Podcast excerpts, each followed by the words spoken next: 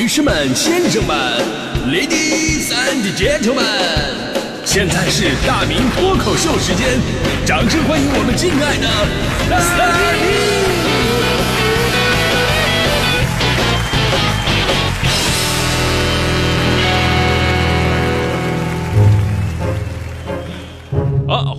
来到今天的大明脱口秀，我是大明。哎，人生在世啊，总会有短短的一句话就能轻易触动你的心弦，击垮你最后的防线。比方说那一句“你晚了一步，红包派完了”。每次看到这句话，我都心如刀绞。从此立志，一定要积极勤奋，再也不关掉群消息提醒啊。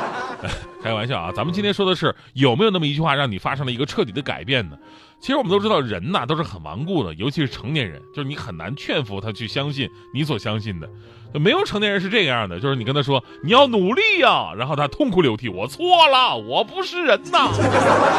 第二天凌晨四点起床，开始准备一天的工作，没有这样的。要真有这样的话吧，不是说这个痛哭流涕的这个不是人，而是跟他说这话的人他不是人啊。所以呢，一句话真的能够让人痛改前非，一定有一个前提条件，就是你本身是有这个是非意识的。然后呢，在某一个特殊的场合、特殊的环境、特殊的心情共同作用之下，那句话就产生了改变你人生的效果。比方说，当年我在温州的时候呢，我出席一个港台明星的专辑发布会。那个明星啊，其实也是一个主持人，叫康康。就很多跟我同龄的朋友应该知道他是个搞笑艺人。当时呢，我也是作为温州讲笑话的主持人啊去捧场。就那会儿啊，没有人知道我我说这玩意叫脱口秀啊，人家都说你哎，你就是电台那个讲笑话的大明吧？就我觉得特别的 low 啊。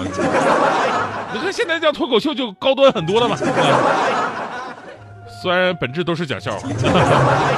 然后呢，我跟康康在台上聊天的时候呢，我就会刻意的抛出很多的梗，然后呢还有点得意啊，你看我多机智啊！然后当时康康愣了一下，就跟我说说有必要每一句都搞笑吗？真的就是这一句，是吧？有必要每一句都搞笑吗？戳中了我的痛点。我回我回去之后吧，我就开始痛定思痛了。我突然明白了，其实人家呢觉得我就是个讲笑话的主持人，因为我本身每句话都在刻意的为段子而服务，我就是想让大家伙乐。而忽视了本身我想表达的一个内容，或者我根本就没有什么内容，我在乎的就是怎么样让大家伙隔个十几秒钟就乐一次。你要不乐的话，我上去隔着你那种。这种表现形式是快餐式的，是一种精神垃圾食品，是不符合这么多年父母老师对于我在文化修养上的栽培的，是有悖于我们主持人是传播高层次精神文明身份的。而从那以后呢，我就开始更加注重内容、思想、逻辑、正能量。这就是为什么在刚刚过去的，也就是上周五晚上，我们频率主持人的线下脱口秀的专场当中，当我出场讲段子的时候，大家伙都不怎么笑的原因。别人出场的时候，你看下面笑的那家伙差点嗝的背过气儿啊！我跟你多么的肤浅。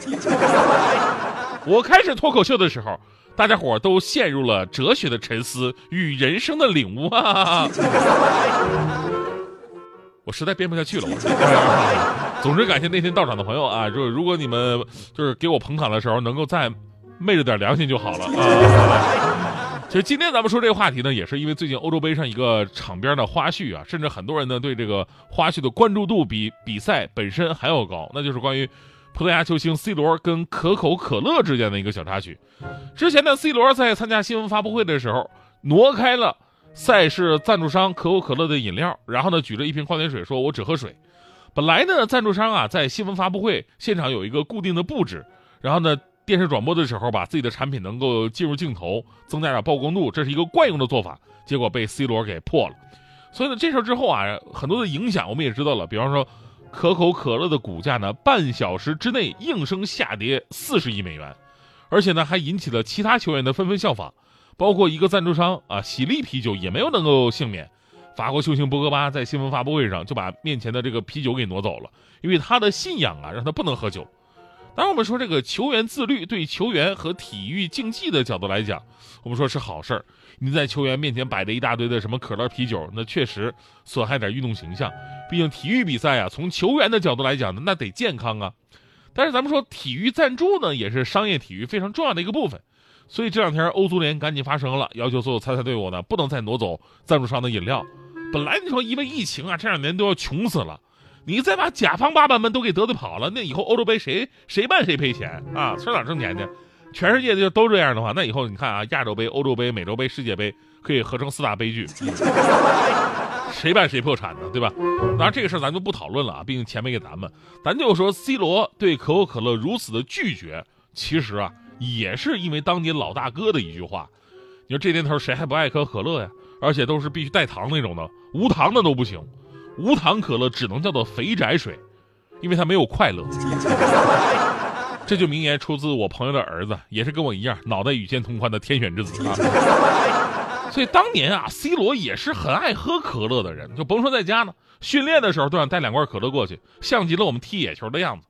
那会儿呢，C 罗才二十岁左右，还在曼联队踢球呢。有一天呢，他带着一罐可口可乐参加训练去了，结果呢，就是这么一罐看着不起眼的可乐，却惹怒了球队的大哥吉格斯。吉格斯也是大名鼎鼎，曼联队那是标志性的人物了。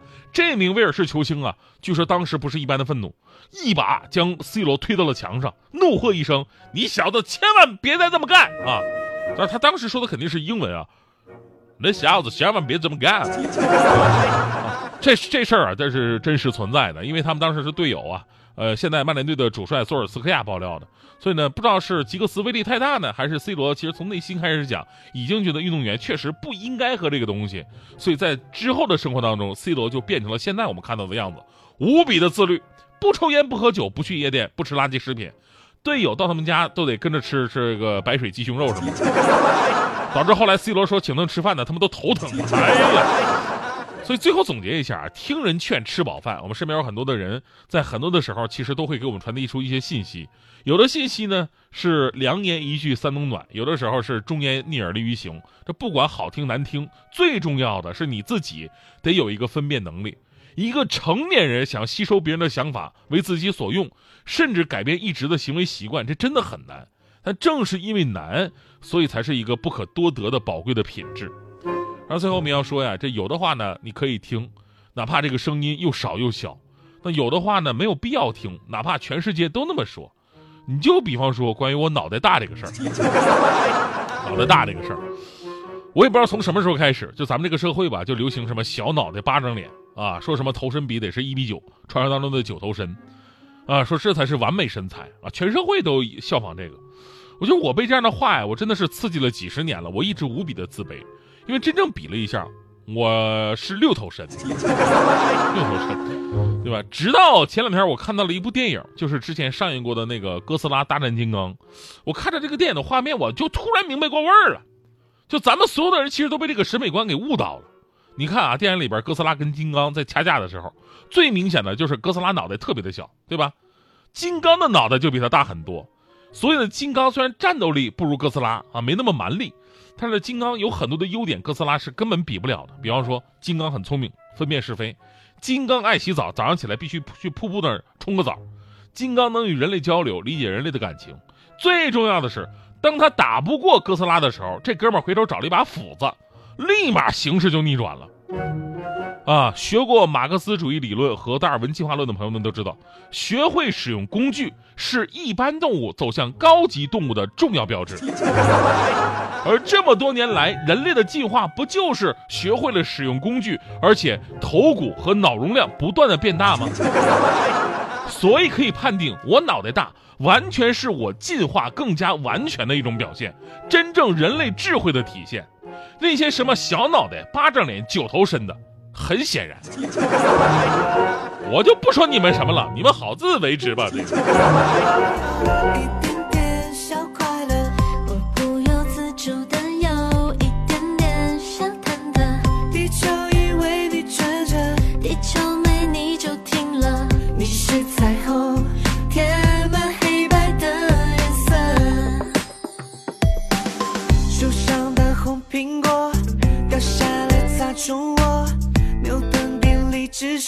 爱上你之后，迷恋了爱神的箭很多，有一只射中我，你别想逃脱，除非你会看就比他。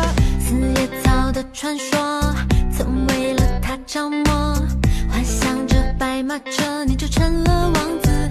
哦，杰多，你眼神太迷惑，阿门，快。救救我，正在变成飞蛾在扑。